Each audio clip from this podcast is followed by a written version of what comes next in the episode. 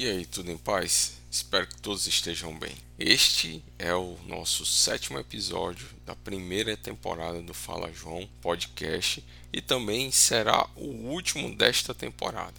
Vamos preparar mais materiais para vocês. Então fica aí com esse último episódio que nós vamos falar sobre graça e também se não ouviu, volta aí e vê os outros episódios, tá bom?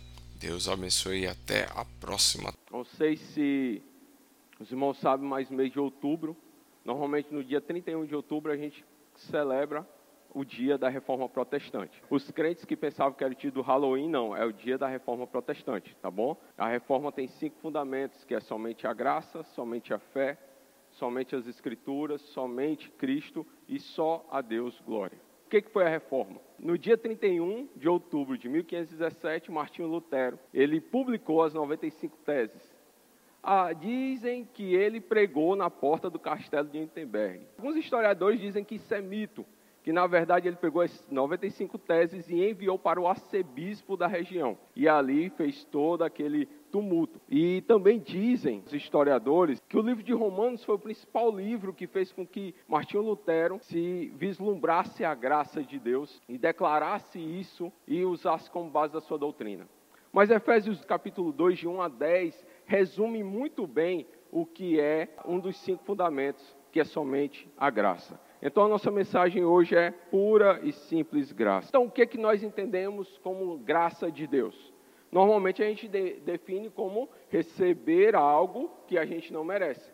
Receber um presente, uma dádiva que a gente não merece receber. É como se a gente fosse um menino malino, menino ruim, fizesse coisa ruim, mas sempre no, no dia do aniversário os pais dão, dão um presente para a gente. Mas também é possível definir a graça como um dom, uma virtude especial concedida por Deus como meio de salvação ou santificação. Assim como os escritores bíblicos, eles tratam a graça como sendo a presença e o amor de Deus em Cristo, transmitido a nós pelo Espírito Santo e que nos concede o quê? Misericórdia, perdão, querer e poder para fazer a vontade de Deus. Porque toda a nossa vida cristã, do seu início até o fim, tudo depende da graça divina. Nós devemos tomar cuidado com a questão da graça, para a gente não confundir com uma graça que a gente costuma chamar no livro Discipulado de Bonhoeffer de graça barata. É a graça de pouco valor, que é aquela doutrina de quem acredita que basta aceitar o amor de Deus para ter os pecados perdoados, onde não há arrependimento nem a necessidade de libertação. Então a gente tem que tomar cuidado para a gente não encarar a graça dessa forma. Como eu aceito o amor de Deus, mas eu não preciso me arrepender, eu não preciso me libertar dos meus pecados. Isso não é a graça de Deus. Isso é chamado de graça barata, porque essa graça barata ela justifica o pecado e não o pecador. Porque a verdadeira graça é a, a graça preciosa, que chama ao discipulado com Cristo, que chama a caminhar com Cristo para aprender dele de perto, para aprender de Jesus como viver e principalmente qual é o motivo da nossa esperança. Essa graça verdadeira, essa graça preciosa, ela custa a nossa vida, ela custa a vida ao ser humano.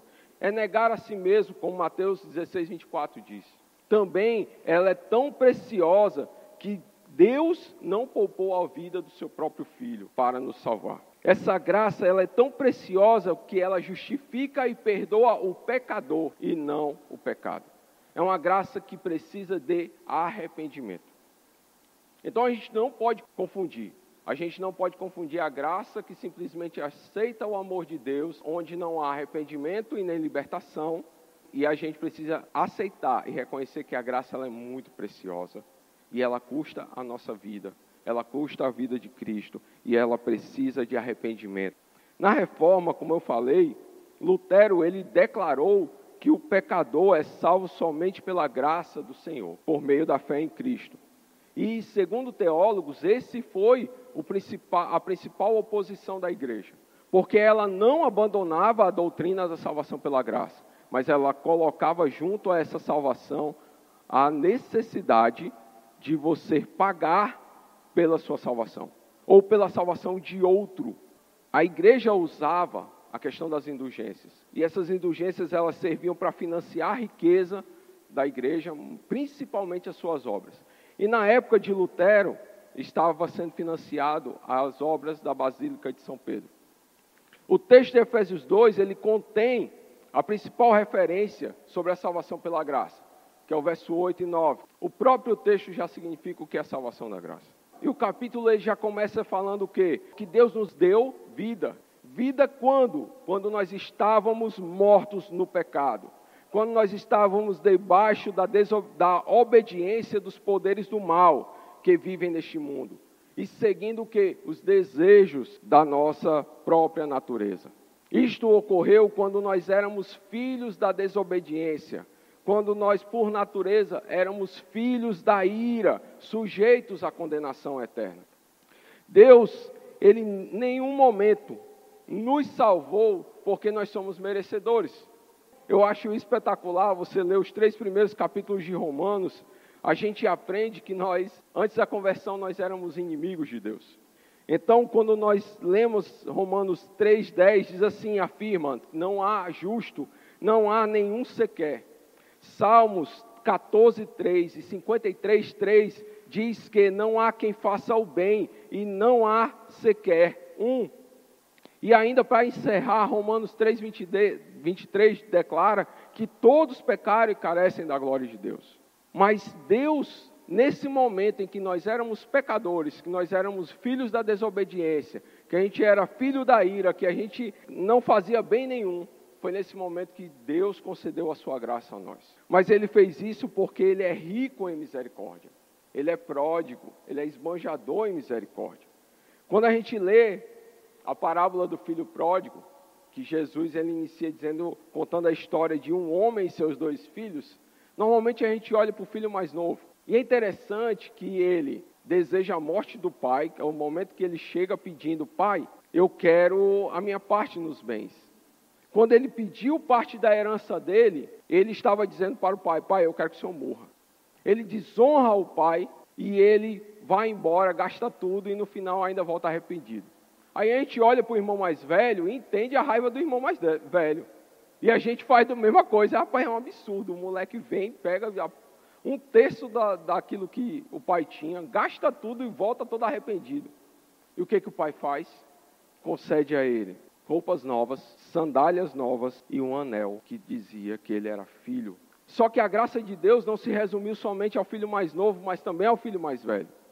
Porque quando o filho mais velho volta e vê aquela festança toda e ele não quer entrar e ainda diz: Este teu filho, ele está mostrando ira contra o irmão e ele está mostrando desrespeito ao pai na forma de falar e ao fazer o pai sair da festa para buscá-lo e tentar levá-lo de volta. E a gente vê um comportamento do pai completamente pródigo, completamente esbanjador de graça e misericórdia. E é essa mesma graça e misericórdia que Jesus conta por meio da parábola que Deus estende a todos nós. Porque todos nós ou fomos ou ainda somos filhos mais novos ou filhos mais velhos. E nós precisamos do verdadeiro filho, que é Jesus Cristo. Isto é a mesma ação que Deus faz conosco por meio da sua graça salvadora. E vocês lembram que nós estávamos mortos no, no pecado? O que que Deus fez? Ele nos ressuscitou juntamente com Cristo e nos fez assentar nas regiões celestiais bem acima dos problemas deste mundo. O texto ainda fala mais ao afirmar que o Senhor fez isso para mostrar nas eras futuras a imensa riqueza da sua graça. Ele faz isso para que, através dessa reconciliação que ele dá a todos nós, as gerações futuras continuem vendo essa graça.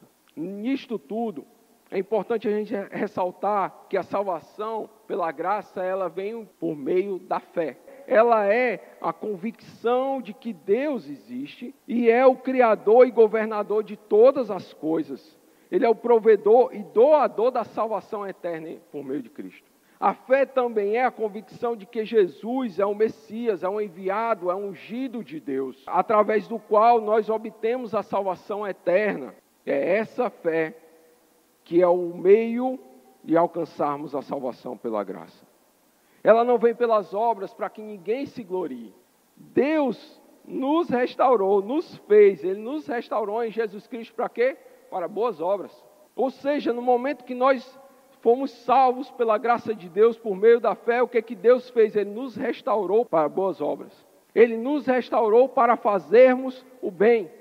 E outra coisa, o texto ainda diz mais: ó, oh, vocês foram criados na origem para isso, mas por conta do pecado, fez com que a gente fizesse aquilo que era mal e praticasse o mal, se afastasse de Deus e não amasse o próximo. E aí o texto ele fala: ó, não vem de obras, porque a salvação pela graça, por meio da fé, restaurou vocês em Cristo Jesus para as boas obras. Isso mostra que as boas obras são consequência de uma vida salva e restaurada em Cristo Jesus. Então nós não fizemos nada para merecer. Seria mais ou menos assim.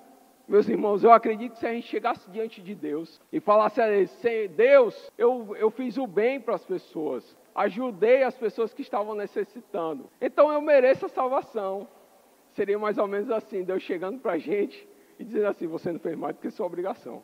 Então não dá para usar as boas obras como um meio de querer se justificar, porque Deus nos criou para isso. E em Cristo Jesus nós somos restaurados para isto. Então não tem para onde correr. As obras, elas são atitudes normais de quem é salvo pela graça do Senhor. Os reformadores, meus irmãos, eles sustentavam que o pecador é salvo pela graça de Deus somente. Essa doutrina significa que nada que o pecador fizer pode trazer-lhe o mérito para obter a graça de Deus e que o pecador não coopera com Deus a fim de merecer a sua salvação. Deus não é devedor de ninguém, nem mesmo em matéria de salvação. Então, meus irmãos, para encerrar, esse conceito de graça somente, restaurado pela reforma, ela se opôs à doutrina das indulgências da Igreja Católica na época e trouxe de volta o entendimento de que não há nada que possamos fazer para sermos salvos da morte eterna, da perda completa de um relacionamento com o Pai. Não há nada que a gente possa fazer, porque isto é possível somente por conta da graça dele, através da fé, que gera arrependimento e transformação que resulta em boas obras.